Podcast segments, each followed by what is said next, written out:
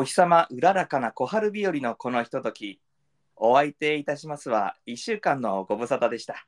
玉置宏でございます。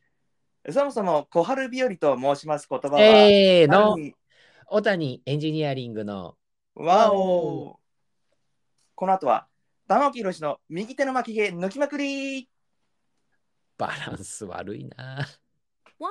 第1回ゲストは大沢優里さんです。勘弁してあげて。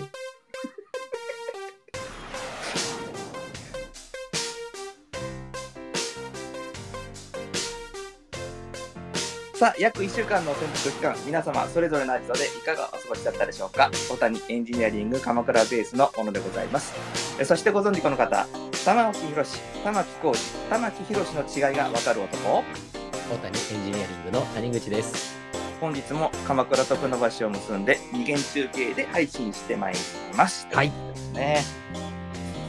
大変ですね、玉木宏さんも右が右がもう今もうツルツルの巻きになってます。左はもうね、左ボーボーですになってるんですよ。えー鬼のように入ってますよね。はい大沢優里さんもやはりちょっと抜かれたんですけどもう許してあげて。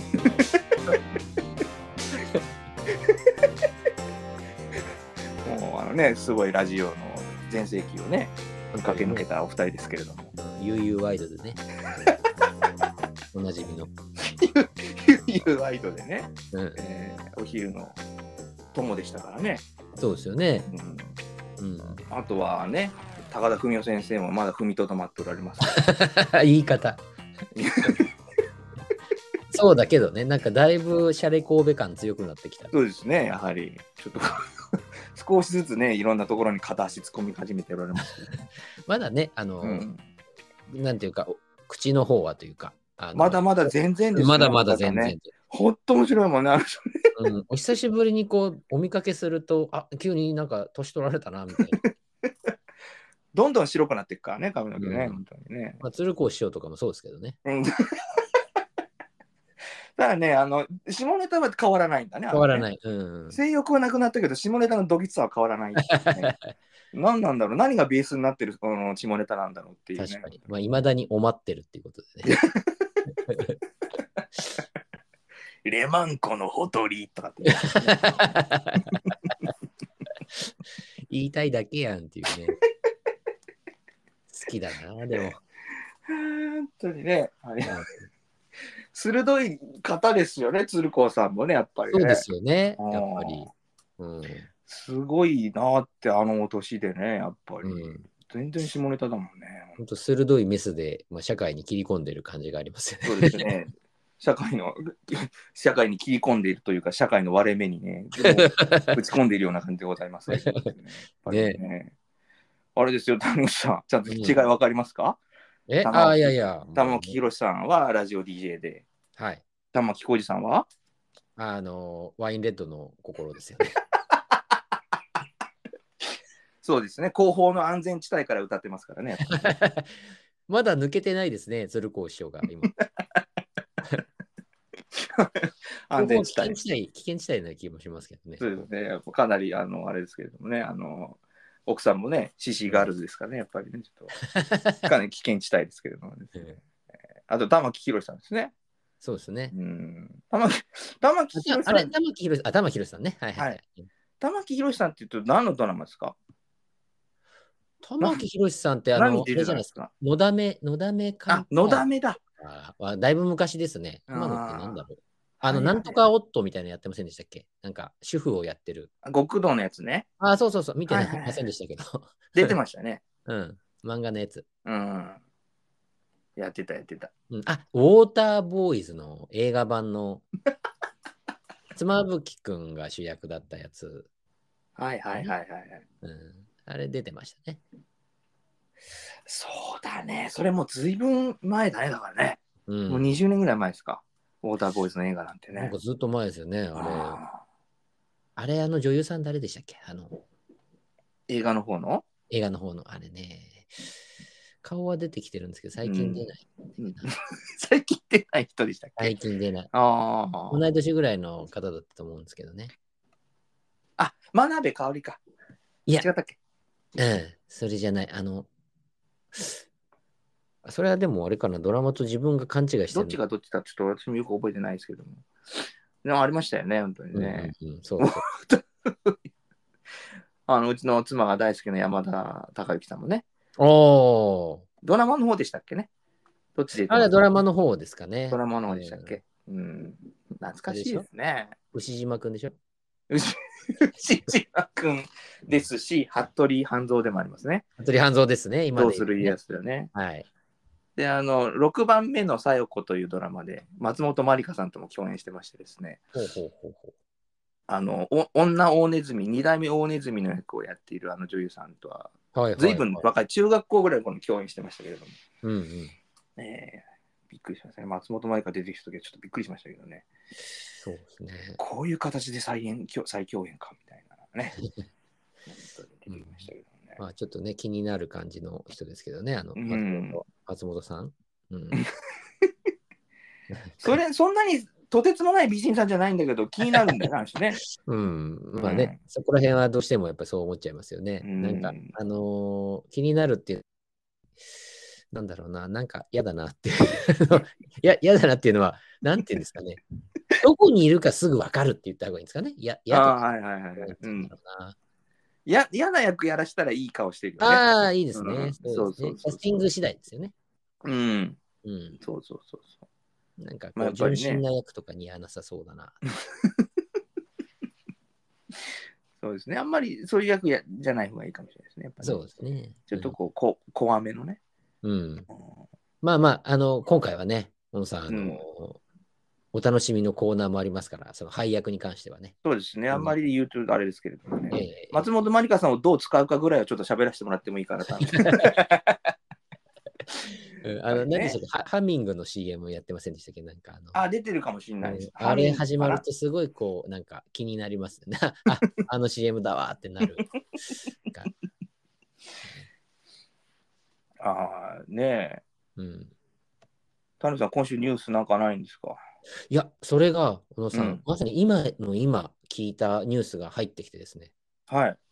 あの、私、ほら、通ってるう電車のあの東武野田線っていう、あの、アーバンパークラインっていう、そうですね。全く浸透してないアーバンパークライン、アーバンパークラインね。うん、野田線と今でもね、言われてのそう、野田線の方が通りがいいね、通りがいいね。はいあれね、今朝なんか飛び込みがあったらしいです。うちの近くの線路で。あら、うん。なんか困るじゃないですか。うん、近くで、うちのあの、妻がね、うん。先ほど帰ってきて、あの、その事件というかニュースを教えてくれたんですけど、うん。まあ朝その、目撃目撃というか、うん。飛び込んだらしくって、そのうん近くのうちの、今上も下もあの子供たちそろばんに行ってるんですけど、うん。その時通る線路なんですよ。で、朝あの飛び込んだらしいんですね。男性らしいんですけどう。ね。うん。うん、なんかその、いろいろ、まあ救急車はもう来てたのか来てないのか、うんあの、まあその線路、下になってる人をこう引きずり出してたみたいな話を聞いたんで、まあ割とちょっと生々しいような。胴体よね。うん、まあ下かどうかは分からないですけど、あまあくっついてたかどうかあれですけど。そうですよね。うんちぎれていろいろぐちゃぐちゃになってますからね、大概のうんうんね、電車で。まあね、小野さん、言ってもね、うんそ。のその辺って、そのまあ駅から次の駅までの間ではあるんですけど、うん。正直その住宅街とかも通ってるせいか、そんなにね、スピード速くないんですよ。ああ。うん、まあ、やっぱり思い詰めちゃってとかね、理由わかりませんけど、うん。ね、じ事故かもしれませんしね、わからないけど、まあ、あのそこでっていうのは割と苦しいんじゃないかなとかね、なんか余計なこと考えたああ、そうだよね。やっぱり、りしましたけどね。そうだよね。東海道線で、あの、横浜と川崎の間ぐらいで跳ねられれば、もう即死ですよね、やっぱり。そうですね。横浜、川崎か横浜、戸塚間、どっちかだったら大丈夫みたいなそうですね。もうおそらくもう跡形もなくなるでしょうけども。やっぱりね、りね、駅間が短いとね、そうですね。最高速度が60キロですとかっていう電車そうそうそうそうだとやっぱりちょっとね、ちょっとなかね、なか即死しきれないかもしれませんよね、やっぱりね。うん、まあ、じご自身でね、そうもしそういうふうにこうなってしまったんだとしたら、うん。あのーまあ、一応気の迷いというか、うん。随分こうね、気持ちも弱ってたとか、うん。後先考えずに、まあ、そこにポンとこうね、体が進んじゃったかもしれませんのでね。そうですね。うん、まあ思、思って、ここだと決めてれば、やっぱり、ねうん。地上120階のタワーマンみたいなとこから降りてくれるとか、うん。やっぱり新幹線とかね、行った方が、まあ、迷惑は、ね。そういうご合理的な判断能力を失ってるから、やっぱりますからね。そうそうそうそう。やはりちょっと死にきれなかった場合は、もうしょうがないので、こう、こう腰のものをこうスッと抜いて、やはり頸動脈をさばいていただきたいね。かくなる上はぜひもなしっていう。うん、ね、っていう、まあ、やっぱり今ね、そういう、そうね。まあ、そのニュースというかね、割とまあ、うんちょっとあ明るいニュースではないですけども、ちょっとびっくりするような近所で、うん、そうですね。が。飛び込んできたんでね、えーうん。そうだったですか。まあ、これ、ライブ、ライブ配信という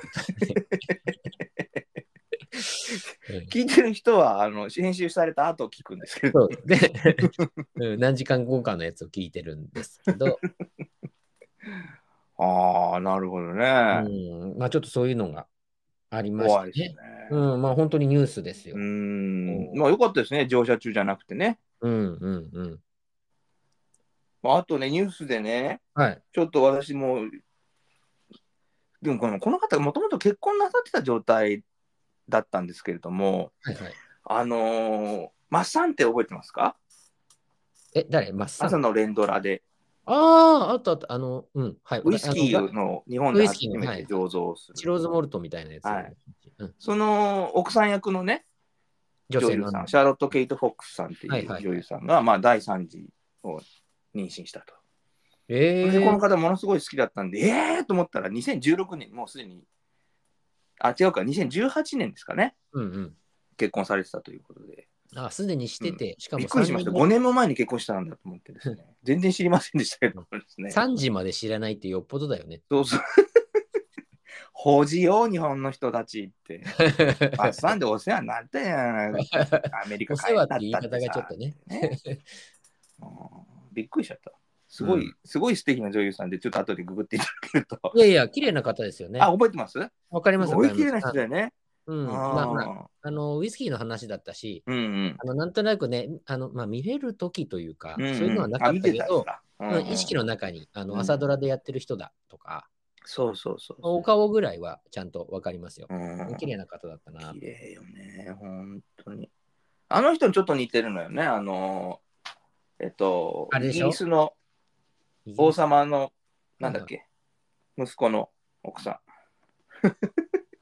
あの、問題起こす方の人？ん。問題起こさない方の、そうだよね。ちゃんとしてる方の人にちょっと似てるよね。うん、も問題起こす方の人はちょっと全く違うもんね。あの方はちょっと人種も違いますからね。いろいろね。そうそうそう。な、けえっと、あの人が、あ、そうだよ。だからその人もケイトだよ。キャサリン妃だからね。うんうんうん。ケイトなんですよね。同じケイトで顔も似てますなっつってね、これ。うんうん。これって。これって何っていう。ね、人を物扱いしちゃいけません。ね。い やちょっと照れ隠しだですからね、ね、やっぱり。小野さんのね。ね、大好きなんで、ね。方ぶりの。はい。だからちょっとね、第3次っていうのびっくりしましたね。あ、いやそうってね、うん3人も子供いるんだね、みたいなね。うんうん。どうでもいい話いやいやいや、ですけどねそんなに、そんなに追いかけてはなかったよねっていうね、第3次まで知らなかったから。そうですね。だから、つどつど追っていってるところもありますね、やっぱりね。はいはい、あの好きな女優さんが多すぎますもんですから、うんなかなかちょっとね、あの、あれですけどもね。まあ、それはね、い致し方ないというか、よくあることですよ、やっぱり女優さんもね。ああのガッキーだけ追いかけるわけにいきませんから。そうですね、若村真由美さんだけ言ったら。若山真由さんも追いかけなきゃいうん森高千里も追いかけなければいけない。そう森口瑤子さんも追いかけな追いかけなければいけない。はい。相棒で手一杯なのにっていうところで。あの、科捜研の方にはね、若村さん出てますから、そうですね。ね、ちょっとなかなか追い切れないところもありますけどうんも、まあ、沢口靖子さんではなくてね。うん。佐口靖子さんも好きですよ。とても素敵な女優さんですけども、私は森口瑤子さんじゃなくて、若村さんが好きだということでございまして、そうですね。はい。悪意はございませんけどもね。うんうん、あとですね、あの、イスラマバードでペットの評価脱走っていうですね。勝ってたんかいっていうね。まあ、あの日本じゃなくてよかったなってところですけど、日本でヒョウを飼ってる人なかなかいませんけども、まあそうですいね。ないんでしょうけども、うん、黙って飼ってたとしたってね、ちょっと狭いですよね。狭いですよね、やっぱりね、アパートであの錦蛇脱走とかありましたけど、ああ、ありましたやっね。ぱりちょっとアパートでヒョウ脱走ってさ、ちょっとね、うん。あのー専門家の、なえなうん、マックス町田さんでしたっけ、ああ、いましたね。えパンク町田さんね。あ、パンク町田さん。はいはい。もうちょっと手に負えない可能性ありますもんね、やっぱヒョウとかだとね。ヒョウを見たらどう捕まえるかって、いや、冗談やめては逃げるよ、俺はっていう、ね。やっぱ戦うのは武井壮さんぐらいじゃない武井壮さんだとこう、こう勝つみたいな言うでしょうけれどもね、やっぱり。多分、多分武井壮さんでも本当にヒョウを目の前にしたら多分逃げると思いますけどね。そうですね、うん逃げてほしいもんですよね、さえすがにーやっぱり命は欲しいですからね、やっぱり。うんヒョウから逃げるっていうのも大変かもしれないですけどね。うん。敏捷ですからね、やっぱりね。そうですね。なんかもう、氷で十分驚けるんですけど、あのもう一個乗っかって、あのピューマとかやってほしかったですね。聞きなじみないから、いそうですね、もう早いんだか遅いんだかもわからないっていうね。や、早いと思いますけどね。思うんですけど、まあ確かに氷かどっちかって言われたら、どっちもどうなのって。そうですね、ピューマとかね、パンサーって、パンサーってヒョウだっけみたいなね、ちょっと忘れましたけどね、みたいなね。ありましたね。うーんなんかちょっと調べてみたらですね、パキスタンに限らないのかもしれないけど、パキスタンでは大型の猫の科の動物を飼うっていうのは、はいはい。富と権力の象徴だと。おお日。本でいう、まあ、あのベンツの S クラスみたいなもんですかね。ベンツの S クラスを買うっていう、あ、ごめんなさい、ベンツの S クラスを買うっていうのが、まあ、うん日本の象徴ですけれども、うんうん。まあ、その逃げ出逃げ出したということで、あのか鍵をかける方にはあまりお金をかけなかったのかな。いやー、檻までは変えたんだけど、ちょっとパン、あの、表自体にお金かけちゃって、鍵変えませんでしたみたいなね。ずさんだな、本当に。ずさんすぎますね。いわゆるひ表貧乏ですよね、やっぱりね。興味はやめたれよっていうね。ワンルームアパートに住んでるけど、フェラーリ乗ってるみたいな感じのね。あるある。どこの部屋の人なんだろうってめちゃくちゃ気になりますよね。ねそうなんですよ、もう。軽バン、軽バン、1個飛ばして軽バンで、飛ばした真ん中にいるとフェラーリっていう、うんうんうん。びっくりするやつですよね。何なんだ、この人はっていうね。スーパーカーねうん、気になるんだよな。なっちゃいますよね、やっぱり。うんどうしてここの家にっていうありますけどね。うん。あのーあ、ダニングチキンは何も飼ってないんでしたっけ？うちは何も飼ってないです。い生き物は飼ってないってことですね。飼ってないです。あー飼う予定も特に。いや、ないです。あの、私が、あの、うちの妻と、はい。昔、あの、なんだろう、あの、鳥海山っていう、はいはい。あの山形の山登った鹿がいたんですよ。はいはいはい。まあ、あれで、まあ、二人で行った時も、はい。鹿にせんべいみたいな餌与えられるんですけど、うん。その与える姿、あの私がうん。そのビビりながら近づく姿を見て、これは動物は飼えないともう悟ってくれてますから。こいつら噛んでくると思って。噛んでくる、これ危ないよと思って、もうギリギリの手の近くになったらパッて離して、ポテッと落ちる様を見て、あ、これはダメだなって多分、もう悟ってくれたんだと。それは大型哺乳類は確かにね、ちょっと怖いですけども。いやいやいや、もうウサギとかも嫌ですもん。臭いし。あの、あインコとかもダメなんですか？インコも嫌です、臭いし。犬とか飼ってる人とかも絶対犬臭い。あのああ、犬犬臭いですねこ。の人犬飼ってんなってわかるじゃないですか。はっきりわかりますね。うんあのスーツにこう一本でも白い毛があったりすると、あこの人家飼ってるなみたいなね。うん、そうそうそうそう。うん、ありますよね。毛皮のコート着てきたの？っていうぐらい毛ついてた人いますからね。ね 一回くるくるしておいでよっていうね。あ君ちにはコロコロというものはないのかなっていうね。ガもしかしてなんかあれれかな、40年前からタイムリープしてきたのかなっていうぐらい。コロコロ40年前なかったっけみたいな感じのね、人いますけどもね。うん。本当に。毛あれ、小野さんところね飼ってましたっけ？なんか生き物。うちはカメがいますね。あ、カメね。あと、あの、ほモンゴロイドホモ・サピエンスの、えー、と妖精体2匹飼ってますね。何ですか、それ。えー人間の妖精体を2つ、2頭飼ってそうなんだ。はい。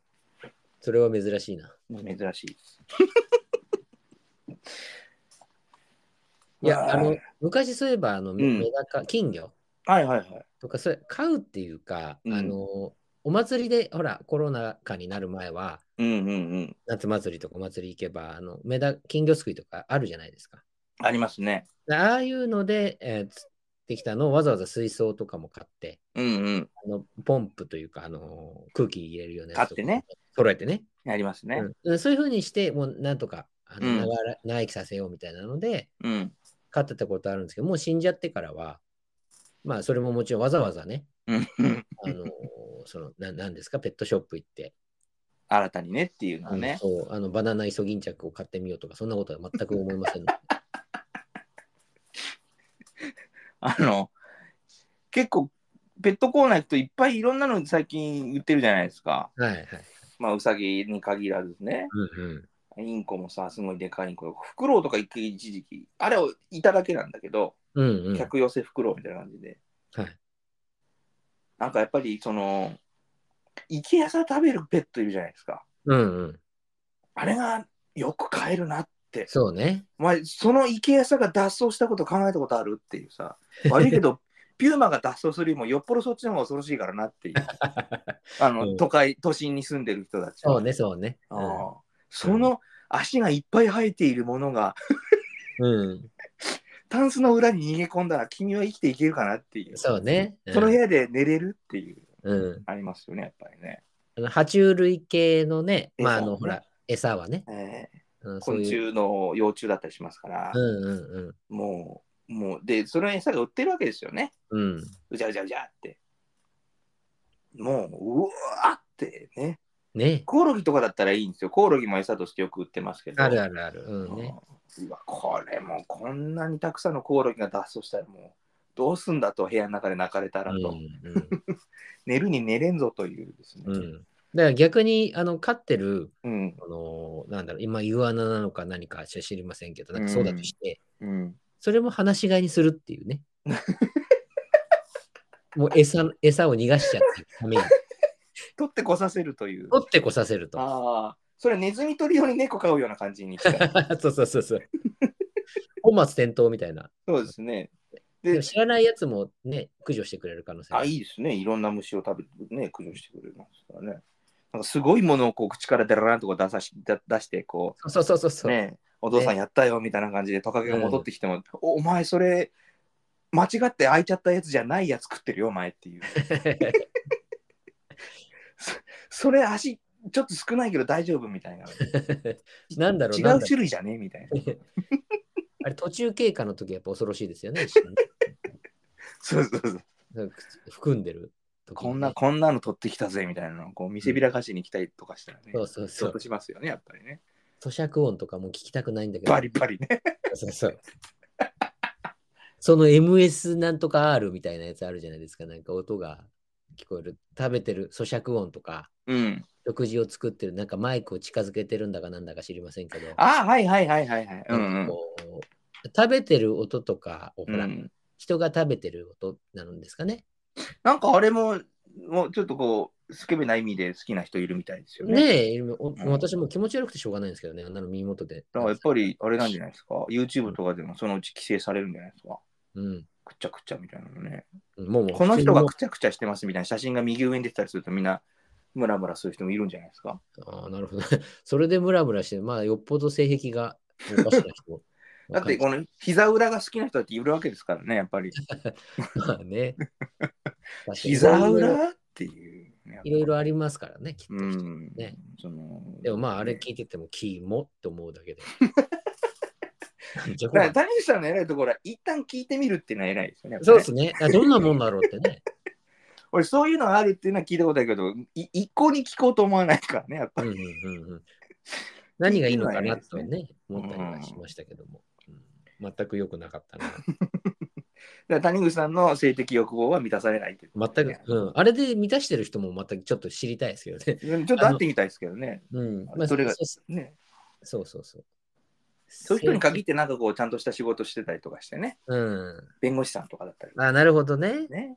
普段のストレスではちょっとね、こううん普通の趣味では解消できないような、ね、できないストレスうんを感じておられるでしょうからね。お酒飲むぐらいじゃちょっとね、物足りない。いうね、お酒飲みながら咀嚼音を聞くっていう。咀嚼音聞いて、うんブラジャーをつけてみたいな。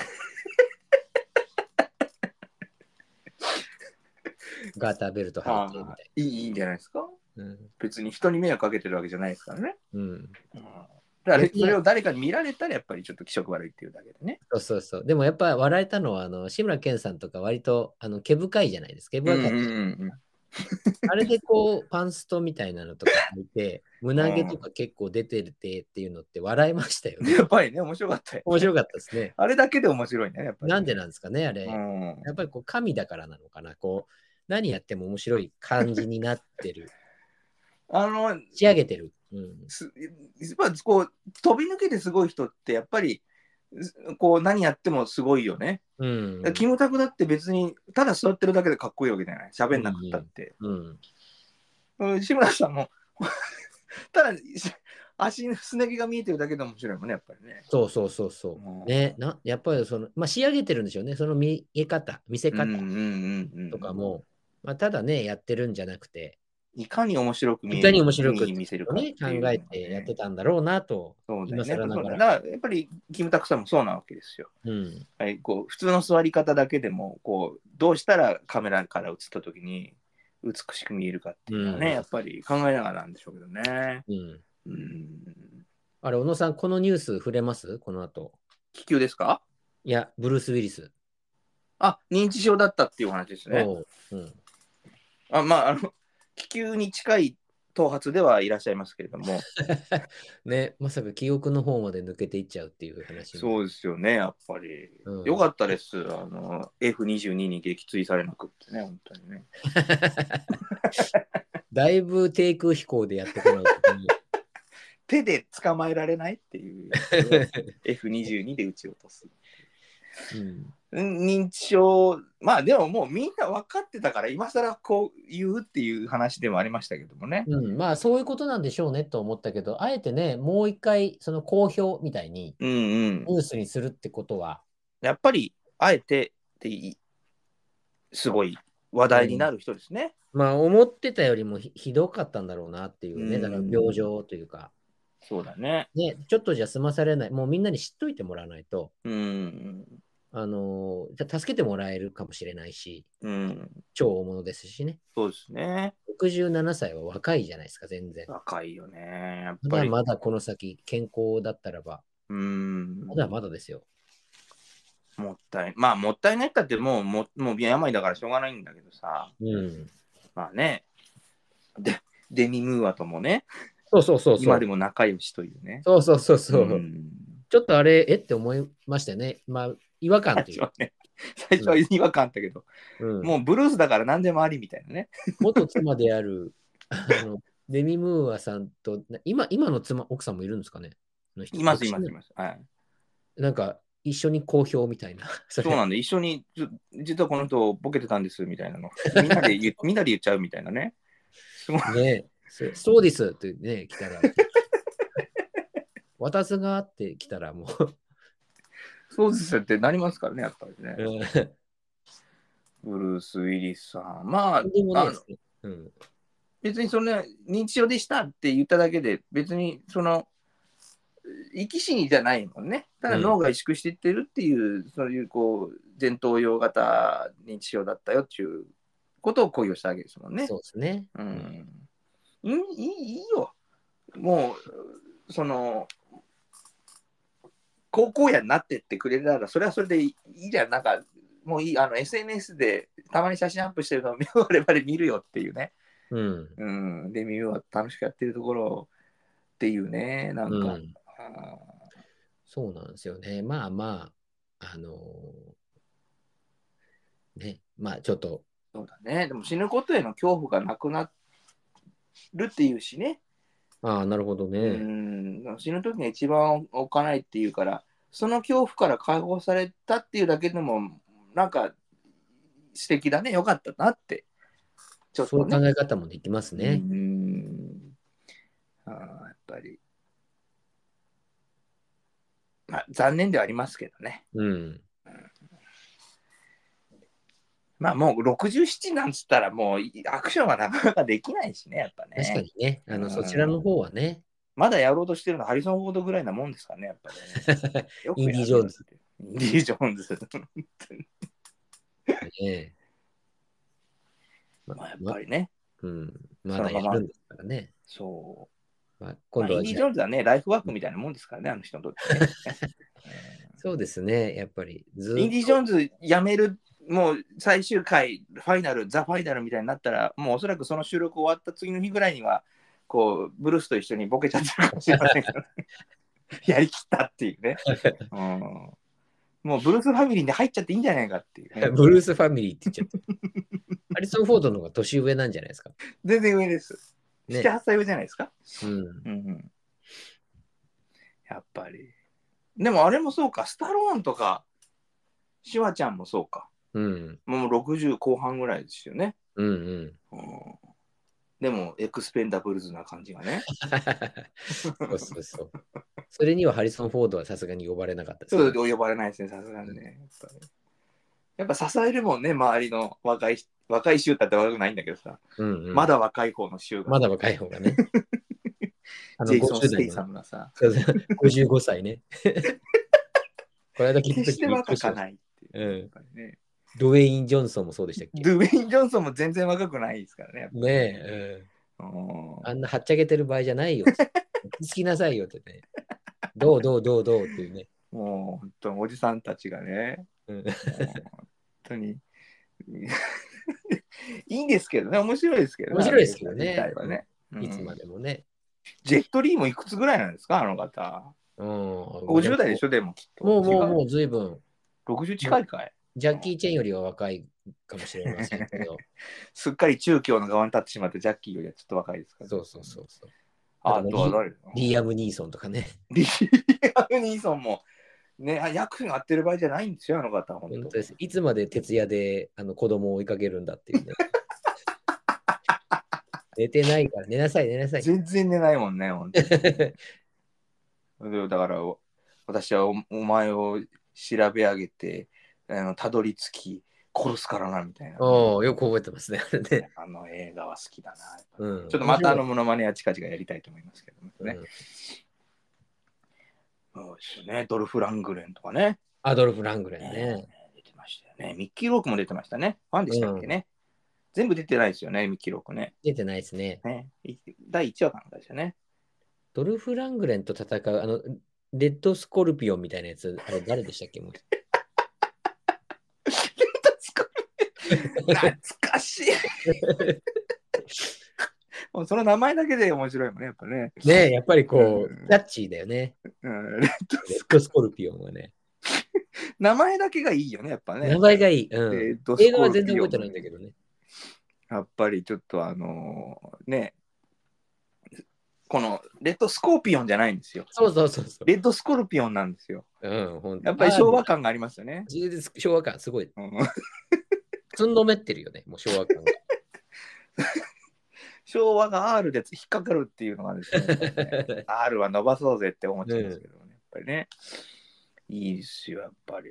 ど レッドスコルピオンはどんな話でしたっけ？なんかコミカルな人と一緒に助け出しに行くやつとか、なんかそんな感じでしたっけ？違ったそうでしたっけ？なんかね、でも、とりあえずあの人が暴れまくってるイメージしかないな。ドルフ・ラングレンがね。まあそうですよね。どっちかっていうと、その、こうストーリー重視な話ではなかったですね、やっぱりね。うん肉体美ですよね、やっぱりね。肉体美ですよね。えードルフ・ラングレンを楽しもうっていうやつですね、やっぱね。ドルフ・ラングレンと、あの、何でしたっけ？なんとかバンタム。ジャンクロード・バンダム、ジャンクロード・バンタム。はい。あの人と二人でね、こう、争い合うみたいなやつとかね。それなんて映画でしたっけ？あれね、なんとかソルジャーとか、ユニバーサル・ソルジャー。ユニバーサル・ソルジャーが 古い古いですね。映画を。30年も前ですよ、おそらくそれ。古いですね。懐かしい。ジャンク沈ロ黙シリーズ。沈黙ねシリーズね。え？沈黙シリーズ。沈黙シリーズ あの、トミー・ジョーンズのあの沈黙の戦艦が良かったですね。ああ、沈黙の戦艦ね。はい。あれは一番最初なんですかね、沈黙の戦艦が。あ、沈黙シリーズのトップですか？なんかそう、よく覚えてますけどね？沈もうなんかね覚えてますよね 沈黙シリーズはね、ねなんか途中からなんかあのセガールだけ描くような感じになってましたけど、最初はね、それなりの敵がいたんですよね、確かね。はいうん。沈黙の戦艦良かったですよね。やっもうセガール剣ですからね。ぱりね、うん。もうあの指先で敵の力を生かしながら倒すっていうね。はい。あとその首は必ず一回転させるっていうね。一回クンってやるやつです、ね。惰性で首が回ってコキンってなるっていう。すごい速さありますってね。いや、本当に。やっぱりね、水売りを取り返そうっていうやつですよね。うんうんうん。核ミサイルを撃っちゃうぞっていうトミー・リー・ジョーンズから取り返すっていうね。そうなんですよね。コックさんの役でしたね。うん。うん、あんなやばいコック、あ おっかなくてしょうがないですけどね。包丁持たすなって。お茶持たせたくないね。おっかないですけどね。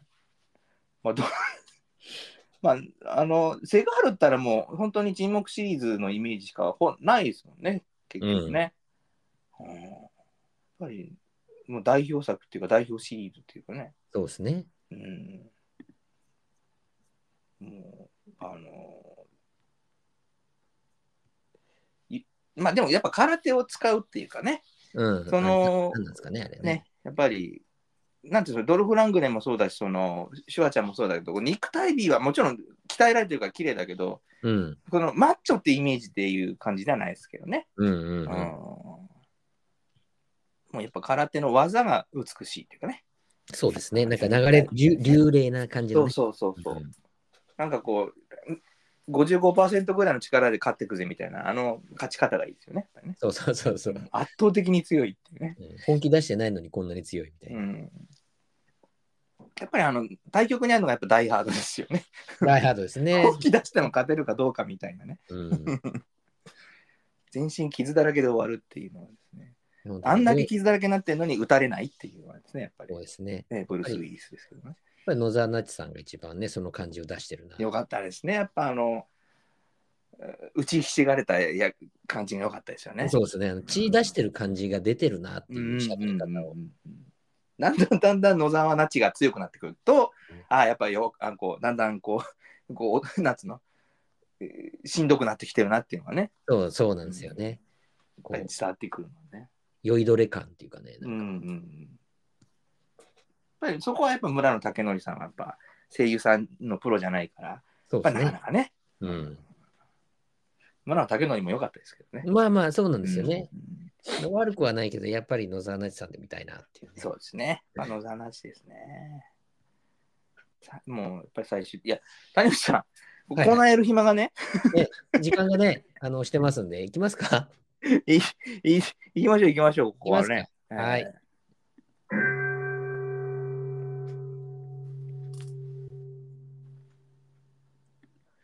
う中年部お谷世代の道楽、お悩み、その他いろいろ、お谷エンジニアリングのあけすけな姿とこだわりを語るコーナーです。ー、You 好きに語ってお久しぶりってことおで、久しぶりでございます。えーかなりお久しぶり。そうですね。もう随分あのね、押してますんでね。そうですね。まあちょっと三途の川でバーベキューしてたんで、ちょっとちょちょっと来てもらってましたんで、またちょっとバーベキュー戻るそうですから。はい。いやいやいや、よかったです、本当に。ええままだ生きてってというかね、健康で長生きっていうことでやっていただあ、いて。いや、三途の川の向こうですよ。あ向こうから来たのね。向こうから来ていただいて、やって、また帰お帰りになりましたけどね。ちゃんと聞いてないとダメですね。そうですね、ややっっぱりね。うんえまあ、なんてそんなこと言ったかっていうと、健康の話をしようと思ったからですよね。ーなるほど。いや、この間ね、うん。あの、正月明けぐらい、はいはい。もう1ヶ月以上経ちましたけど、いうん。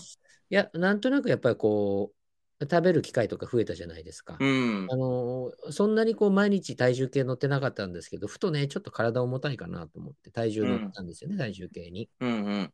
で人生初めてね、70キロ超えてて、ほう。71キロぐらいになったんですよ。そしたらもうお腹もかなり。あの、あのー初めてだったんでね、うんあの、あ、これはその知らない間にすごいことになってるなっていう。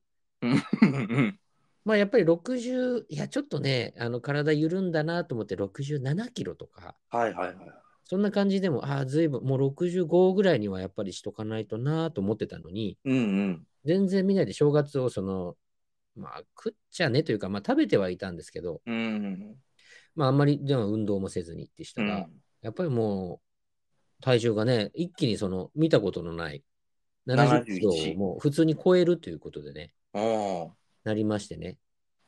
で、まあそこから、あ、ちょっとそれではやっぱりさすがにね、そうですね。うん、あれだなと思って体は少し、あの、自分的な適性はどのぐらいだと思ってる感じですか？あ65キロですかね。?65 がまあちょうどいいかなと。うん、もうちょっと、まあ、痩せた軽痩せるっていう意味で言うと、それ以下、62キロとかうん。ぐらいでも体体は。はそれは引き締まって62ぐらいでしょ？そうですね、感じ、あまあ痩せるっていうか、あの、ダイエットがしたいわけじゃないんで、うんうんううんん。まあ標準的に65ぐらいでいいかなと。うん、うんちゃんと絞っておいた方が、うん。やっぱり何かするときにも体が楽ですよね。まあそうですね。う。うんん。爪切るときもなんかお腹が使えるみたいな、やっぱちょっとちょっと足の爪、そこまでいっちゃうとね、やっぱりね。うん靴下履くときちょっと辛いとかね。うん そうですね。あのお腹いっぱいの時に靴下履くとかね。そうそうそう。あの座敷のお店出てこう靴履く時とかちょっとしんどかったりしますよね、やっぱりね。そうなんです。長めの靴ベーラーをくださいっていう時ありますよね、やっぱりね。うん。指では無理ですっていうね。だからやっぱりね、ちょっと絞って、今ね、67キロぐらいのの戻したんですけど、はいはいはい。うん。まあちょっと一時その1ヶ月ぐらい前は、うん。そんな感じだったんで、はい。いや、あの、やっぱりほっとくとね、あの、知らない間に、その自分の知らない領域に達してしまうっていう、そうですまあね。恐怖というか、まあ、代謝がまあ落ちたとか、うんもちろん運動してない、運動不足。空量変わんないのに代謝が落ちてるとやっぱりね、どうしてもねうん。あと、まあ、そんなに、その若い時ほど食べてるつもりはないけども、うん。自分のこう食べてる感覚で、今日はちょっと食べ過ぎたなっていうのは、やっぱりそのまんま体に蓄積していくっていう。ことが、うん顕著にね、現れてるんじゃないのかなと、うんうんうんううんん。いうのをこうやって最近目の当たりにしてね、はいはいはいはい。まあ、1ヶ月ぐらい、まあ、んそれとなくですよ、まあ、仕事してるんで毎日走るとか、うん。あそんなにその積極的に あの毎日の運動とかではなまあそのいつもなんでしょう会社に行くとき、うんうん。あのエレベーターだけど、まあ、階段で行こうかなとかそういうまあ、意識。意識の違いとかいうのをんやって、あまあ、あと土日はねうん。多少時間取れれば、うん。まあ、あのなんでしょうけ携帯の携帯っていうスマホのうん。アプリで運動のやつとか、うんそういうのをちょっと意識してやってみたりとか、どうせその週末トレーナー級ですけど、うん。まあまあその程度ですけど、まあまだなんとかなったかなと。まあこれ以上もうちょっと引き締めた方が体はもっと楽かなって思ってるぐらいですけどね、今。そうですうね。ん、それで今どのぐらいまで落ちてきたんですか？今67ぐらいです。あじゃああと2キロ。うんうん。どうどうどうやって落としますか？あと2キロ。うーん、まああのやっぱり食事も、あの何を取るかっていうのを、大事ですね。そうですね、考えうんて、あと時間、うん。あのまあ夕食終わった後に、はいはいはい。夕食の時間も早い方がいいとは思うんですけど、うん。やっぱもう少しちょっと何、寝る前の、うん。なんでしょう、デザート食べようかなとか、そういうのはあーもうもうしないとかですね。それは大事ですね、やっぱりね。うん3食以外は取らないっていうね、そうそうそみたいですね。う。はい。あのおオートファジーなんても言いますからね。うんうん。うん。オートファジーはだいぶ前からやってるんですけどね、うんそれだけでは多分ね、ダメです。その16時間食事をしない。まあ、あと、お湯。そのどっかのグラビアの人みたいですけど、朝、左右を飲んでます。はいはいはい。モーニングルーティンです。ルーティン。うんはい。続けてやってますけどね、別にそれはその正月たのに、うん。効果として、まあ、間違ったやり方をしてた可能性もあるんですけど、やっぱり8時間しか食べないと。あ、そうですね。まあ、っていうのは朝食べないんで、うんうん。あのー朝かお昼食べて、うん、で、あと夜ご飯を8時までに食べ終われれば16時間と。そうですね。だから昼のうん12時、1時ぐらい昼だったら、うんまあ、やっぱり16時間以上ははいはい経ってるんで、それまではまあお湯ぐらいかなっていう感じ。なるほどね。なんか朝食べないとうん。しんどくはないんですか？もう当たり前になっちゃってて別に平気なの？これね、あのお腹具合とかはしんどくない。まあ、お腹空いたなの時もあるんですけど、まあ、どうせお昼は食べるんで、うん。あといっても普通の量ですけどね。うん。って思って慣れたんですけど、逆にね、これ、あの、小野さん、あのオートファジうん。ーがどうなのかあれなんですけど、あの、年取るとね、うん。あの、かえって代謝落ちるって言うじゃないですか。はいはいはい。やっぱりね、朝もタンパク質とか、うん。あ取っといた方がいいっていう話も最近ちょっと勉強してて、そうですね。うん。うん。なんかね、最近、そのファミマとかのコンビニあるじゃないですか。うんうん。あそこでね、まあ、そのタンパク質が入ってますって見かけると思うんですけど、いろんなうんせ商品っていうか製品。うんなんかサラダチキンの食べやすいバージョンみたいなやつとか出てたりして、うん。ありますね。ねえあんなのをね、ちょっと取ってみようかな。といいじゃなか、いですか。うん、朝ね、だからうんまあ何にも食べないじゃなく、うん。まあ、タンパク入れられるそれとか、あとまあ大豆ですかね。はいはいはうん。まあ、あのそのピーナッツみたいなのを食べる、あのアーモンド。い。うん。素焼きアーモンドっていうのがなんかセブンイレブンで売ったりするんですけど、おなんかそれを入れるとか、うん。あとはまあ飲み物で、なんかよくザバスみたいな、ああ、はいはい。まあ、ああれにしてみるとか、うん。あとはまあヨーグルトですかね。はいはいはい。ギリシャヨーグルトみたいなやつを。うん。ちょっと高いんでね、コストコ行ったらだからでっかいの買えるんで。ちょっとちょっとずつね。ちょっとずつね。うん。うん。みたいのを少しこう口に入れてうん。やった方が、もうね、あんまりこう食べないっていうのも、なんていうのかな、その、もう年に関して言うと良くないのかもしれない。その、若ければね、あの、食わなくても燃えてたかもしれないですけど、うん。うん。食べないとね、燃えていってくれないみたいな、はあ。そういうのもなんかね、あるらしいので、まあ、あの、肉類はあのビタミン B 群が含まれているので、うん。あのーなんつうのその、エネルギー代謝は良くなりますよね。はいはいはい。うん。いわゆるアリナミンを飲んだのと同じような感じで。うんうんうんうん。あるいは元気になるっていうのはどういうことかって言ったら、その体内のそのえー炭水化物だったり脂質だったりするものをはいはいよ、り、より燃やしやすくするから元気になるっていう、うんうん。そのビタミン B2 か6かちょっと忘れましたけど、それがすごくその体エネルギー代謝良くなるっていうことなので、だ肉類は取った方がいいんですよね、うん、あの運動の前はね。うん。うん、その方がにあのエネルギー代謝良くなるって言いますよね。うん。だからそのに肉はタンパク質なんで、基本はね。うんうん。だから、そんなにその、えー体内ですぐ脂質に変換されて貯蓄されていくわけじゃないので、はいはい。まあ、タンパク質、脂質ってね、炭水化物をいっぱい取るよりはずっといいって言いますよね。うん。ね、うん今言った炭水化物もね、やっぱ夜は、控えないと。まあ、ごご飯はね、ご飯パンとかはちょっとやめて、うどんとか、あのラーメンもそうですし、そうですね。うん、あの白いご飯なんかまさにそうパンもそうだし、うんうん、なるべくその炭水化物に直接つながるようなものはあるまなるべく取らない方がいいですよね。そうですね。うん完全に朝取るんだったら一番いいのはもうお豆腐ですね。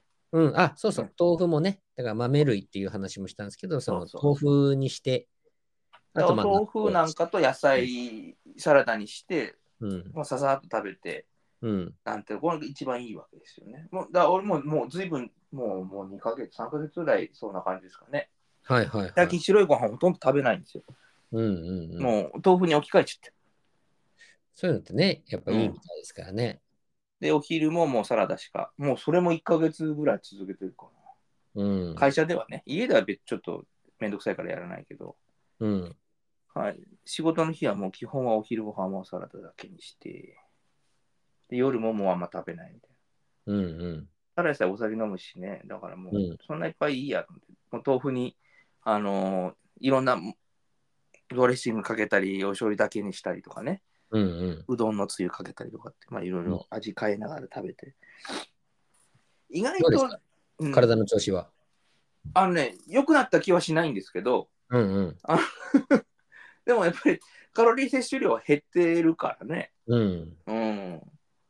うん、良くなってると信じたいですけどね。そうね。うん。まあだからそんなにお腹周りが急にへこんだとかそういうことはないんですよ。やっぱり、あの、うんうんたまるものは食べてるからね。うんうん。お肉にせよ。その辺が、そのう、ん。締めるのにはやっぱり筋力を鍛えないとダメみたいですからね。うん、そうそうそう。だから俺はそこまでは全然やってないし、別にめんどくさいからやりたくもないんで、はいはい。ただ食事はもう変えられるから、俺は別うんに食べ物には何のこだわりもないので、うんもう全然、その、たまに飲みに行くときからうまいもの食べたいけどさ、はい。それ以外は別にもう粗食でも全然平気。子供たちにはちゃんと作ってあげてるけど、自分はもうなんかいいや。うん。豆腐にちょっと醤油かけて食えばいいやみたいなね。その気持ちはよくわかりますね。子供たち同じのにするわけいかないんで、うん。あのご飯はもうどんどん食べなさいだし、うん。あのね、うん取らなくていい栄養一つもないんでね、全部食べてほしいってそうですね。うん。だから、どんどん取ればいいんです。で、逆に言うと豆腐にだって、その、あの、何さんが今言った、あの、なんだっけ、えー大豆のね、うん、うんいった。やつとかね、はい。もう食べますけど、あれだって別に炭炭水化物はゼロじゃないんですよね。うん。あの、お米が90%炭水化物だとすると、その、30%ぐらいはやっぱり、あの、ピーナッツにしてもアーモンドにしても入ってますから、うんうん。ただその脂質とタンパク質のその比率がお米とはひっくり返ってるっていうだけなんで、うんうん。やっぱり炭水化物全く取らないってわけにもいかないと思うしね。そうですねう。ん、で俺の場合、ほら、あの、チューハイですか、チューハイっていうか、その家でいろんなもので割り割りながら飲んでるんで、うんうん。うん、コーラで割れば糖分も取るしね。そうですね。うん、ね全くゼロにすると、おそらくすごい調子悪く、逆に悪くなる。あそうそうそうそう。やっぱ燃やすのに糖も必要みたいですしね。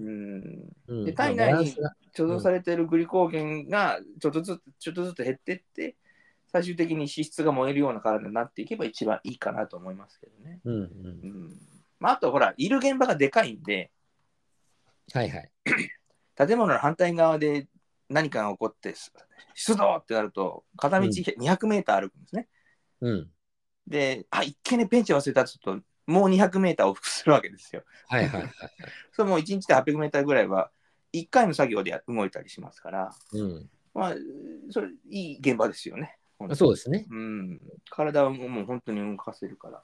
やっぱりん1日7000歩って目標でね、うん。やって、だから1週間で、あ、違う、1日5000歩ね、最低。でね、1週間3万5000歩やってますけどね。まあ、達成できないですけどね、なかなかね。あ、そ事務処理ばっかりやってると。う。ああ、そうですね。うん。まあ、歩いた方がいいしね。確かに。やっぱりそういうね、地道な運動も、そうそうそう。まあ、必要ではあるんですよね。意外と歩くの楽しいですよね。私、あの、ほら、一時期、うん去年、お仕事辞めてた時期なんかは、結構外歩いて回ったりっていうのは、ちょっとこのね、配信でもしましたけど、3キロ、4キロ、普通に歩いてましたからね、やっぱり。うん。ああ、そうですよね。金ないのに靴買ってね。うん、ね、なんか、近所歩くだけでも面白いですよね、やっぱね。うん。そういうのは重要ですよね、やっぱね。うんうん。こんなとこに車屋さんあったんだ、みたいなね。うん。誰が買いに来るんだろうみたいなとこありましたけどね。なんとか広告って広告宣伝広告屋さんなのになんかもう見てくれが汚いみたいなね。うんうん。の ちょっとまず自分の会社の広告考えようかっていうことがねうん。近所にありましたけれどもですね。そういうのがなかなかね、やっぱお仕事始まるとね、遠くまで散歩っていうのがね、できないですけどね。そうですうね。んでも、じゃあうん今ちょっとこう食事改善も少しやっておられると。そうなんですよ。そういうのもやっぱりやって、それは地道にね、コツコツとやっていかなきゃなっていう中で、あの、この間ね、初めて行った餃子屋さんがあるんですよ。はいはいはい。あの、これね、行ったことあるか聞きたいんですけど、うん。めちゃ餃子、餃飯券っていう、知らないです。うん、近くにあっうん。近くはない、車で行った方がいいぐらいなんですけど、うん。で、行って、なんか見てたら、近くにあるなっていうぐらい、家族で行ったんで、美味しかったですよ。めちゃくちゃでかいんですよ。あ、餃子自体がね。はい。で、これ、あの、言い間違いじゃなくて、うんあ。の、めちゃって書いてあるんですよ。あの、うんめっちゃじゃないんですよ。めっちゃ餃子じゃなくて、うんめちゃっていう、つが後に来るっていうね。めちやつ。びっくりはいはい。めちゃめちゃイケてるの2個目のめちゃですね。そうですね。めちゃめちゃですね。はいはいはい。行飯店さんっていうところで、めちゃくちゃでかかったですよ、本当に。へえ。ほんとだいぶ脂質をお取りになりましたけれども。だいぶ脂質も、あのー まあ、タンパク質なら唐揚げとかね、うん。初めて行ったもんだから、水餃子とかいろいろ試してもって、いいですね。うんまあね、たまにはその食べる日を作るうん。いいと思うんですけどね。まあ、神奈川にはい。ないんですか？めちゃ餃子は。神奈川？ちょっと知らないですけうど、ん今初めて聞いたお店なんで。そうそうそうそう。チェーンではない。そもそもそこにしかないお店なんですか？いやね、どこかにもありましたね。うん。でも、そんなにね、うん。知らないです。船橋にも、知らないです船橋駅にもあるんですよ。うーん。そんなに大きいやつだと、なんか学生の街とかにありそうですね。筑波とかね。ああ、学芸大学前とかね。学学芸大は若干おしゃれっていうのもありますけど、自由がまあ丘とかね。自由が丘だから、おしゃれなんだよな。そういうとこじゃないんだよね。そうか伊勢原駅とかさ、仏愛日大前とかにお願いしたいんですけどね。うんへえ。ここちょっとあの、写真撮って、あの、ツイッターに載せようかな上げていただきたいですねけどね。ええあ、上がってんすかもう。いや、あげようと思って、この話をしてから、ああ、なるほど載せ。ようと思ったんですけど、全然撮り方下手で、そのめちゃっていうのが入ってないかな すいません。普通の餃子の写真を上げていただければ。ああ、いやいや、餃子の写真も全然撮り損ねてますから、店の店の外観だけあの載せてる。店の外観だとストリートビューから切ってきたようになっちゃう恐れもありますけれどもね。確かに。それだけちょっとと注意してでもなりますよね、そんな。もっといい写真世の中にいっぱいあるよっていう写真。あの、お店の潜在写真をそのままもらってきてあげても喜ばれるかもしれませんね、お店からはね。確かに確かに。すいませんね、なんつってね。うん、いや、確かにた食べてるところね、あの撮るべきそうですね。お料理の写真とか良かったですけどねそう。ですね。な残念ながら、今回に限ってはないという。ないということで。あ残念ですね。下手くそな外観の写真ってストリートビューの方がマシっていう写真しかない。ちょっとじゃあぜひ見たいですけども。お家の近くなんですかであの自転車があれば、あの確かえっと、高根講談駅っていうのん。が近い。うち高からはうん。何何線？のな野田線なんですか？いや、野田線じゃないです。あれは何線なんだろうな。北総線とかな、なんかな。京成線なのかちょっとわかりませんけども、えあの、野田線ではない。え。うなんーんか別。のやつですね。なるほどね。うんすいません。ちょっとね、そのことに触れたいなとは思ったんですけど。うん、まあまあ健康の話なのかなと思ったら、最終的には不健康な餃子の話 餃子大好きですからね。餃子美味しいですよね。ねえ、小野さんね。うんビールと、まあビールと餃子なんてもう悪魔のそうですね、もう本当に。やるで。人、ひ聞く人が聞いたらもう本当に足の指先がすぐ痛くなるやつですよね。そうそう聞いただけで足が痛くなる。ダメなやつですね。あ、膝が痛い。い痛いってなりますね、やっぱりね。健康がやっぱ一番ですよ。そういうの美味しく食べれるそううちにね。ですね。うんうん、やっぱりもうプリン体ばっかり別に運動したから出せるたもんじゃなくて、やっぱり水飲んでおしっこで出すしかないみたいそうですね。ね。ううんん、あの尿酸というのはね。そういうのも大事ですよね。やっぱお水を飲むというね。うん、やっぱり2リットルは飲んだ方がいいとか言いますからね。言いますからね。ただその腎臓に負担かかるんで、あんまりあのただ水飲むだけじゃなくてね、そうんの代謝が必要な状態の人はいっぱい飲んだ方がいいっていうね。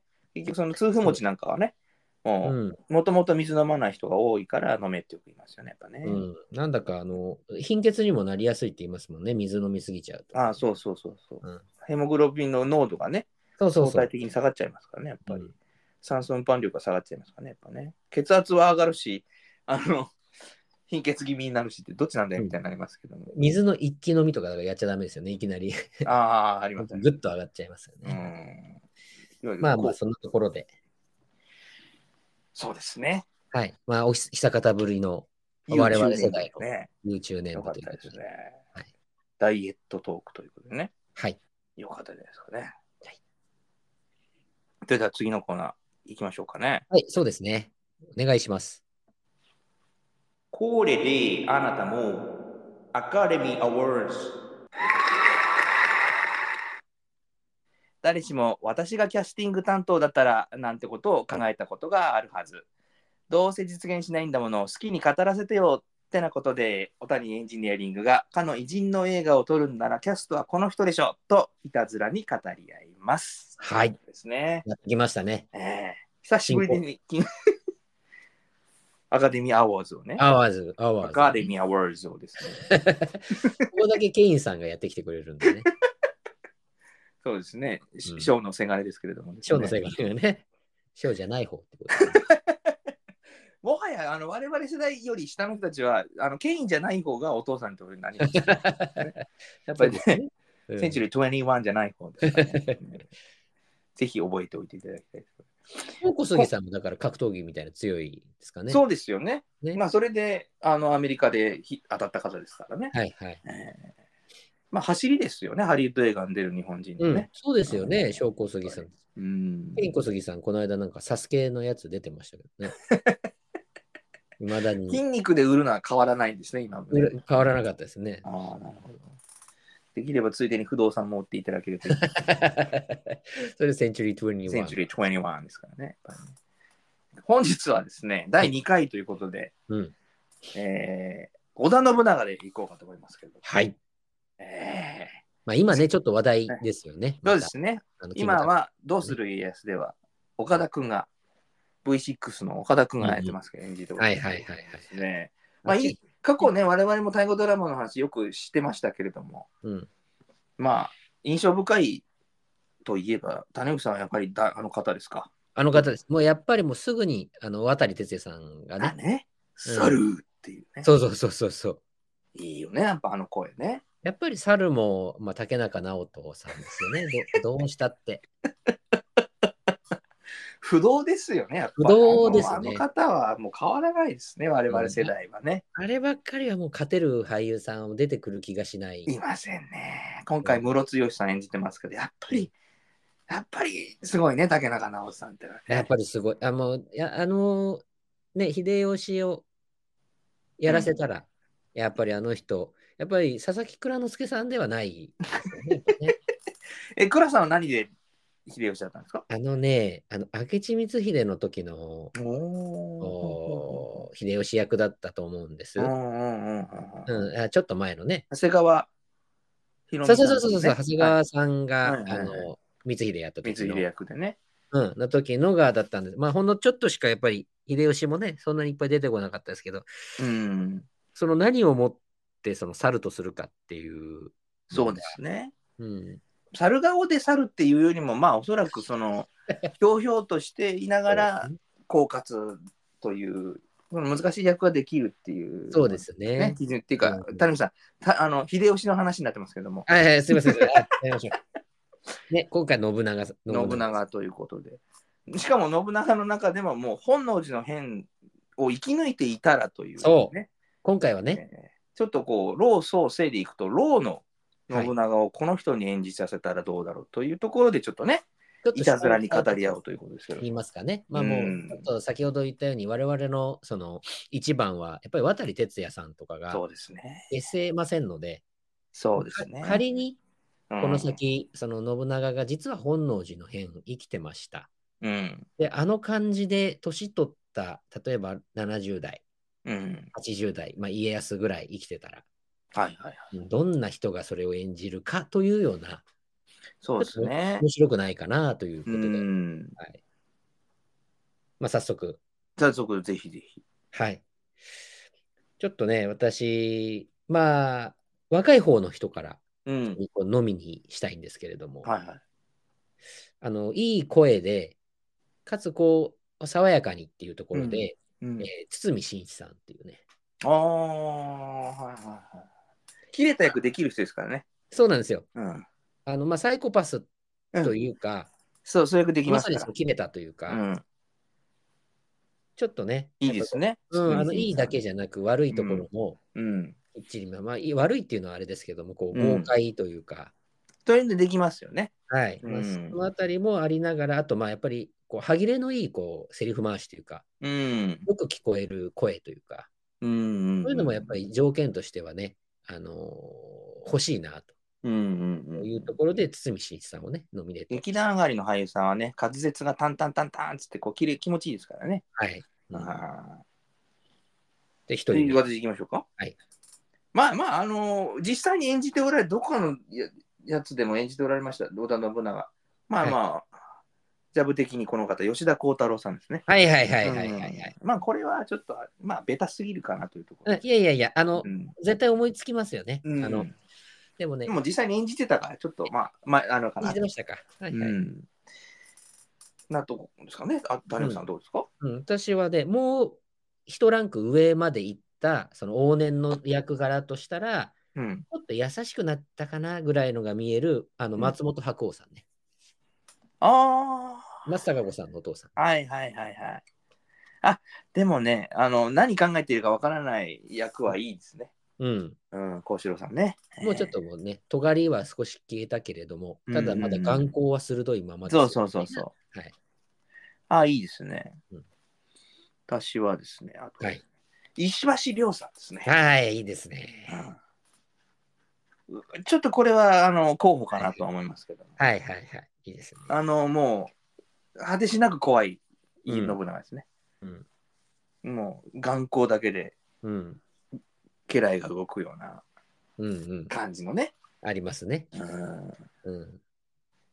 まあもしかしたら演じてたことあるかもしれませそうんそうそう。けどもだから、誰かでありそう。だから、ない人をちょっと探そうとしてる嫌いもあるんですよ、私うんうの方もね、んどっかでやってるかも。うんうん。うんやってないな、ぐらいの人。はいはい。もう一人、はい。まあ、もう二人ちょっと一応考えてる人がいるんですはどどうぞどうぞ。一人は、あのちょっとね、主役どうかな？いや、本来、信長の話じゃないけど、信長として出演するっていうような意味合いで、うん。遠藤憲一さんね。ああ。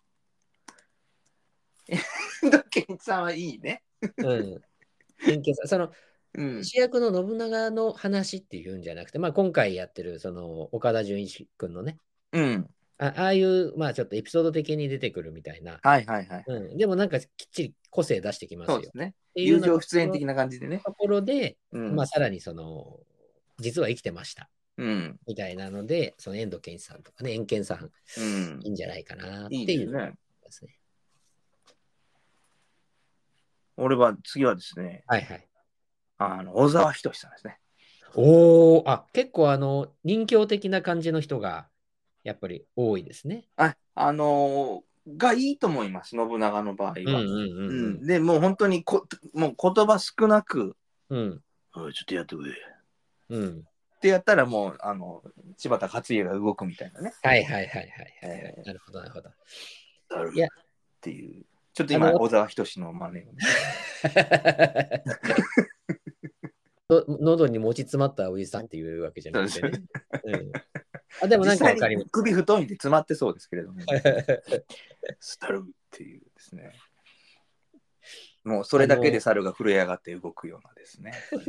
いまだにそその状態ですと、猿ですもんね。猿は天下 天下取れてないですから。うん、あの、ね私だから逆方面に走ってあの、そっちで行くか、うん。強い方で行くか、うん。実はもうその本能寺はへ経て、うん。完成しました。ちょっとあの、仏、一木作りで、仏掘ってます、趣味で、みたいな、長を演じさせようとしてるのが私の方かもしれないですね。はいはいはい。うん、では最後に言いたいのは、柳葉敏郎さんです。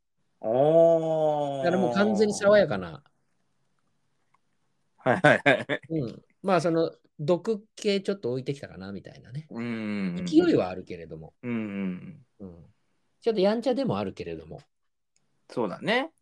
殺してしまえホトトギスとまでは言わなくなったみたいな るほどね。な。はい。こう、その部分も出てきたっていうね。はいいい。うん、逃がしてあげればホトトギスっていう、なっちゃったかなっていう。泣かせることなく逃がすっていう。そうそうあとはですね、まあ、やはり人気シリーズでいきますと、白龍さん。ああ、白龍さんね。はうんい。いいですね。はい。やっぱり言葉少なな感じがいいかなと。そうですね。言葉少なっていうのは結構ポイントですよね。やっぱりね、うんあんまりこう、あの、渡り信長もそうでしたけれども、やっぱりね、はいはい。あのーそうですそんなにぐわーっと喋る感じではないというね。うん。うん。だからそんな喋んないけど、あの、ちゃんと周りがね、うん。あのやってくれるっていう。そうですね。うん。まあ、あとは、まあ、同じ極道シリーズでいきますと、マロ赤字さん。出ましたね。私はマロ赤字さんも大好きなんですけども、出マロ赤字さんいいよね、やっぱり。あれ、誰のお父さんでしたっけ？えー大森奈緒さん。そうそうそうそう。大森奈緒さんはお父さんにおよそ似てませんけれども。似てないですね。うんでも、頭ツルツルにしたら似てんのかもしれないですね。髪結構もっさい。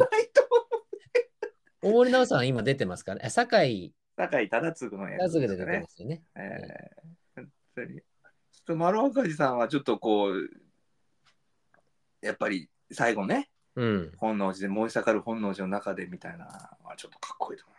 コグノル上を、ああ、デームシなんつって、うんザクーンつったら、これはかっこいいなと思いますけど、そうですね。。確かにあの、丸赤字さん結構いいかもしれないですねう。ん、またほら、あの前衛ダンスの世界ではもう世界でも屈指のね、もう名ダンサーですから、毎回言いますね、それね。うんこの方は本当に世界の宝なんで、やっダンスのぱり話毎回しますよね、本当に 皆さんあの結構ね俳優さんというかその特徴のある俳優としての丸若いさんの方しか知らない人多いですけど、はい。ダンサーの世界ではすごい人ですからねあの方ね、うんうんうん本当に世界の丸若いなんですけど、うん、そうね。うん、で、大森直さんのお父さん。お父さんということでね。はい。なぜかそっちばっかり出てきちゃいます。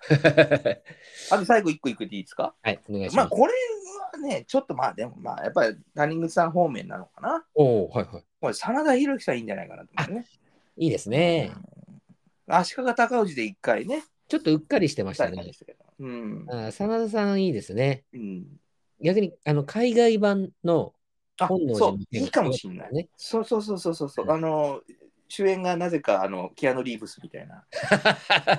好きだな、そのタッグ。このタッグ好きだな。渡辺謙も出てきたりとかしてね。完全にもうラストサムライになっちゃった。違うよ、だってあっち行ってる俳日本の俳優さんで大体その二人だよね。あー確かにね。うん、やっぱりいいいいっすよ。あそう、だからキアヌ・リーブスが、だから SARU っていうやつですよね。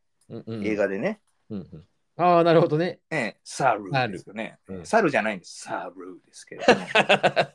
ふざけんなよ、猿だよっつってね。かっこつけてんじゃないよっつって。だからあの、キアヌ・リーブスが当然豊臣秀吉役ですよね。やっぱねうん、で、信長が、信長があれか、結局、渡辺謙か。うん。ねはいでもそこ迷いますね。だからそこの、あの、他国の、うん。あの、優みたいな形で、はいはいはい。信長もいるなら諸国になんか強い武将はまだ生きてますから、あ、そうですね。そこに渡辺謙を使いたいっていうところもあります。結局そうすると伊達家になっちゃいますけどねそうで。すね。やっぱり海外でも伊達政宗をやらせたいっていう。逃げ切れなかった。逃げ切れない。追いかけてく伊る。達政宗の亡霊からは一生逃れられない。うん、それ描いたら面白そうですよね。そうですで、あね。のこうタイトルコールはあのウォード・セクストンさんがやってね、あの、なんてだっけ、バイオハザードのあのはいはい声の方ね。バイオハザあード。で、さあ、ルーっていうの？そうなんですよサウル。ふざけんなよ。さが、あの、A と E が背中合わせにくっついてる発音記号の、ああるあるある。あと A の間みたいな。サウル。A はだからエアで読むやつね。その読み。そうそうそう。エアで読む。えあの、サウル。もういいよ。こっちも言わせてますけど。ちょっと面白い。しばらく言いたいな、俺。ちょっと面白いと思って何回も言わせましたけど、何回聞いても面白いからね。どっかで突っ込まないといけない。そうですね。ずっと言いますからね。我々 この同じこと何回もやる癖が抜けないですから、ずっと形を変えてずっとやり続ける。これ、だからしばらく前にやってたあのエンディングで、はい。あの、ジンベエっていう近くでジジンジンベエも長かったですよね。ジンベエずいぶん長くて、4回ぐらいやりましたからね、本当にね。今週っていうか今回以降からはちょっとしばらくサールーでやりたいですね。小野さんのサールーで。もうウォード・セクストンさん聞いたらびっくりするでしょ。まさかこのところで猿って言ってるとは思わなかったみたいうですすね。それで、まあ、ああののバイオハザードでもかっこいいですよね。かっこいいですね。あれバイオハザードもそうですし、あのいろんなこうアクション映画のタイトルだけとかね、うん言うじゃないですか。うん。あと、あの、ミュージックステーションのはい。頭のところの、うん。あの、何ミュージそうそうそうそうそうそう、それ。あれもその人ですもんね。はいはい。いい声ですよ。うん。あのー、なんちゃっけ？ギター自体は、えー、すごい背高い、なんつっけ、あの人、ボーイの。布袋寅泰さんでしょ？あ、そうなんでしたっけね、あれね。そうそうそうなん。か松本さんなのかと思った、ビーズの。あ、どっちでしたっけ？えっと松本さんの歌だ曲でしたっけ？あれ。そっか。オープニングの。そうそうそうそう。もう、ミュージックステーションといえばっていうあのね、オープニンうんうグんうんうんの時のそれ喋ってるのもフォードさんですしね。うんうんうんあいいな本さんかな？違うかな？あ、松本さんの曲ですか。ちょっと勘違いしてましたね。うんうんうん。ちょっとうんわかりませんけどもね、最初考えたのは布袋さんだったのかもしれませんしね。原案は布袋さんっていうね。うん。引き直し松本さん、そんなことさせないですよね、布袋さんがね。怒っちゃいますよね、そのしたらね。うんうんニューヨーク行っちゃいますよね。すぐ今井美樹とニューヨーク行っちゃうから。はい。ということで、えっと、そうじゃあそろそろあの対象アワードを決めていきますか。アカデミーアワードはですね、はい。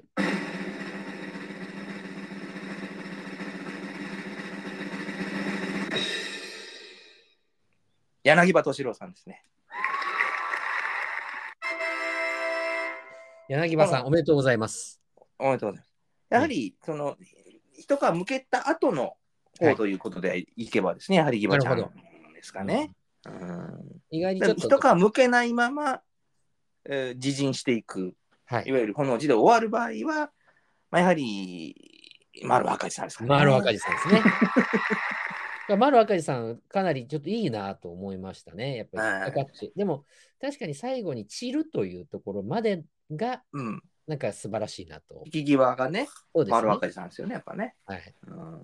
ギバちゃんはなんかこう、畳の上で最後みんなに見とられてる見とられてる そういう信長をね、えーそうそう仮想戦記みたいな信長である。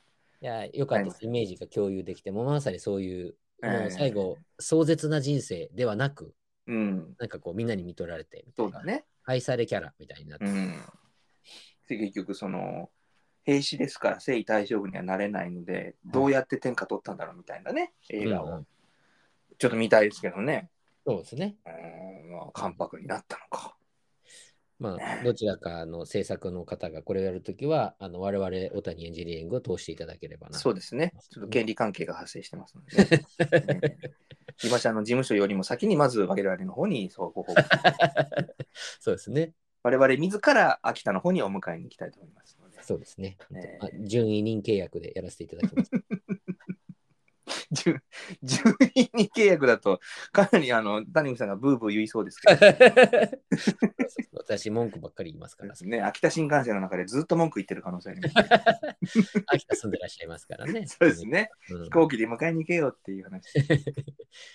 行きだけは新幹線はい、旅を楽しみたい我々二人。仕事忘れて、はい。えーそうですね。途中花巻にも寄ったりなんかしながらですね、はい。えー温泉を楽しんで、最後には迎えに行くのを忘れて帰ってくるっていうやつですよね、やっぱね。そうですね。なんだかな、迎えに来ないな、なんつってまた。それも、あの、青島を呼ぶときのとはまた全然違います。ちょっと青島呼んでいただいていいですか？青島の時のテンションはなかなかあれ、あ声難しいですからね。青島ね呼ぶときは、あの、何でしたっけ？あの、イカリアさんの、あれで呼んでましたっけ？小野さんが。はいはい。青島を呼ぶとき、あの、イカリア長介さんがやってた役ってあれ何でしたっけ？枠さんだわ。枠さんですね。あ、違う、枠さんを呼ぶとき、枠さんを呼ぶ青島刑事をやってたんだ。あ、そうですね。枠さんっていうのはよくやってましたけれども、あの、あのドラマもいっぱいね、真似するとこありますから。いっぱいありますもんね。あの、青島が撃たれ、刺されてね、こう、きパトカーで病院に搬送するシーンとかね、やっぱり。はい寝てたよね死んだんじゃ。なかったのか。いびきが、あれ、あれ、すみれさんがね、いびきが聞こえた。すみれさんが、あ、青島くんって言った後ね、いびきが聞こえる。青島君3日寝てない。死んだんじゃないのか。あの感じ、青島ーっつってね、あの感じ、感動の後の笑いみたいなね。そうですね。あの、あれがうまいですよね。うまいですね緊張と緩和ですよね。吉本興業が学校で最初に教えるね。うん。緊張と緩和、うんそれはやっぱり、あの、人気が出たドラマだったわけですよね。やっぱ上手でしたね。君島良一さんのね。はい。最高面白かったですよね。いまだに語り草ということで。回ってますね。うん我々世代の中ではだ一番ヒットじゃないですかね、あのドラマ映画ね。そうですね。うんさあ、そろそろ、そうですね。過去最長記録を更新しましたのでですね。ええあのノスタルジックに包まれながら、あのまあスペシャルというかね、ちょっと最近、週空き、週空き、各週みたいになってガチでしたしね。話したとが山積みでしたね。話足りないぐらいですけれども、ええ事前から含めると、もう多分3時間ぐらい話してるんじゃないかな。そうですね。こんなに喋れるんだったら、もう本当にラジオやってもいいんじゃないかっていう、ね。え FM、鎌倉 FM とか、ちょっと自分で番組買おうかなっていうぐらいですけれども、いや。やりたいですね、本当にラジオ。5あ万ぐらい出せば1時間枠もらえるみたいですから。最後の最後にすいません、小野さん。なんかね、ちょうどはい昨日の18時からかな、はい。あのーオールナイトニッポン、あのええ55周年記念して、う。うん。55時間やってんのかなあみたいですね。のうん。でもあれでしのょ、リレー方式でしょ？リレー方式でね。トップバッターナインティナインさんだったんでね、6時終わった後、少しもう仕事終わってからだったんですけど、うんちょっと聞きましたからね。うーん。今誰やってるんですかね？だどうなんですか？昼はなんかあのエグジットとかやって、その後、あ、吉田拓郎さんがやってたところもちらっとだけ耳にしました。ああ、へまあ、今はどうなんでしょうね。ちょっと。ねいろんな、だって今や現役でやってない人だって出てくるかもしれないわけでしょ？なってましたね。なんか、明石家さ鶴んまさんだ光さんとか出てくるのかな、やっぱり。タモタモリさんだとかなんだとか。タモさんなんかいいよね。ね。まあちょっと、まあ、ラジオなのにイグアねナの真似とかしていただいたり。全然み、携帯模写だからね、あれ。見なだあの、最近ほら、あの、動画配信サイトと提携したりすることあーるじゃないですかしてるしてるたまにね、うんあれでやったら絶対面白いですよね。あとその、そうですね。フランス人とオランダ人の会話とかやってもらいたいですよね。ね 絶対に受けるやつですからね。鉄板のやつね。ビッグスリーとは何かっていうことを皆さんに知ってもらいたい。まざまざとね。はい。あと俺、2ビートのも聞きたいですよね。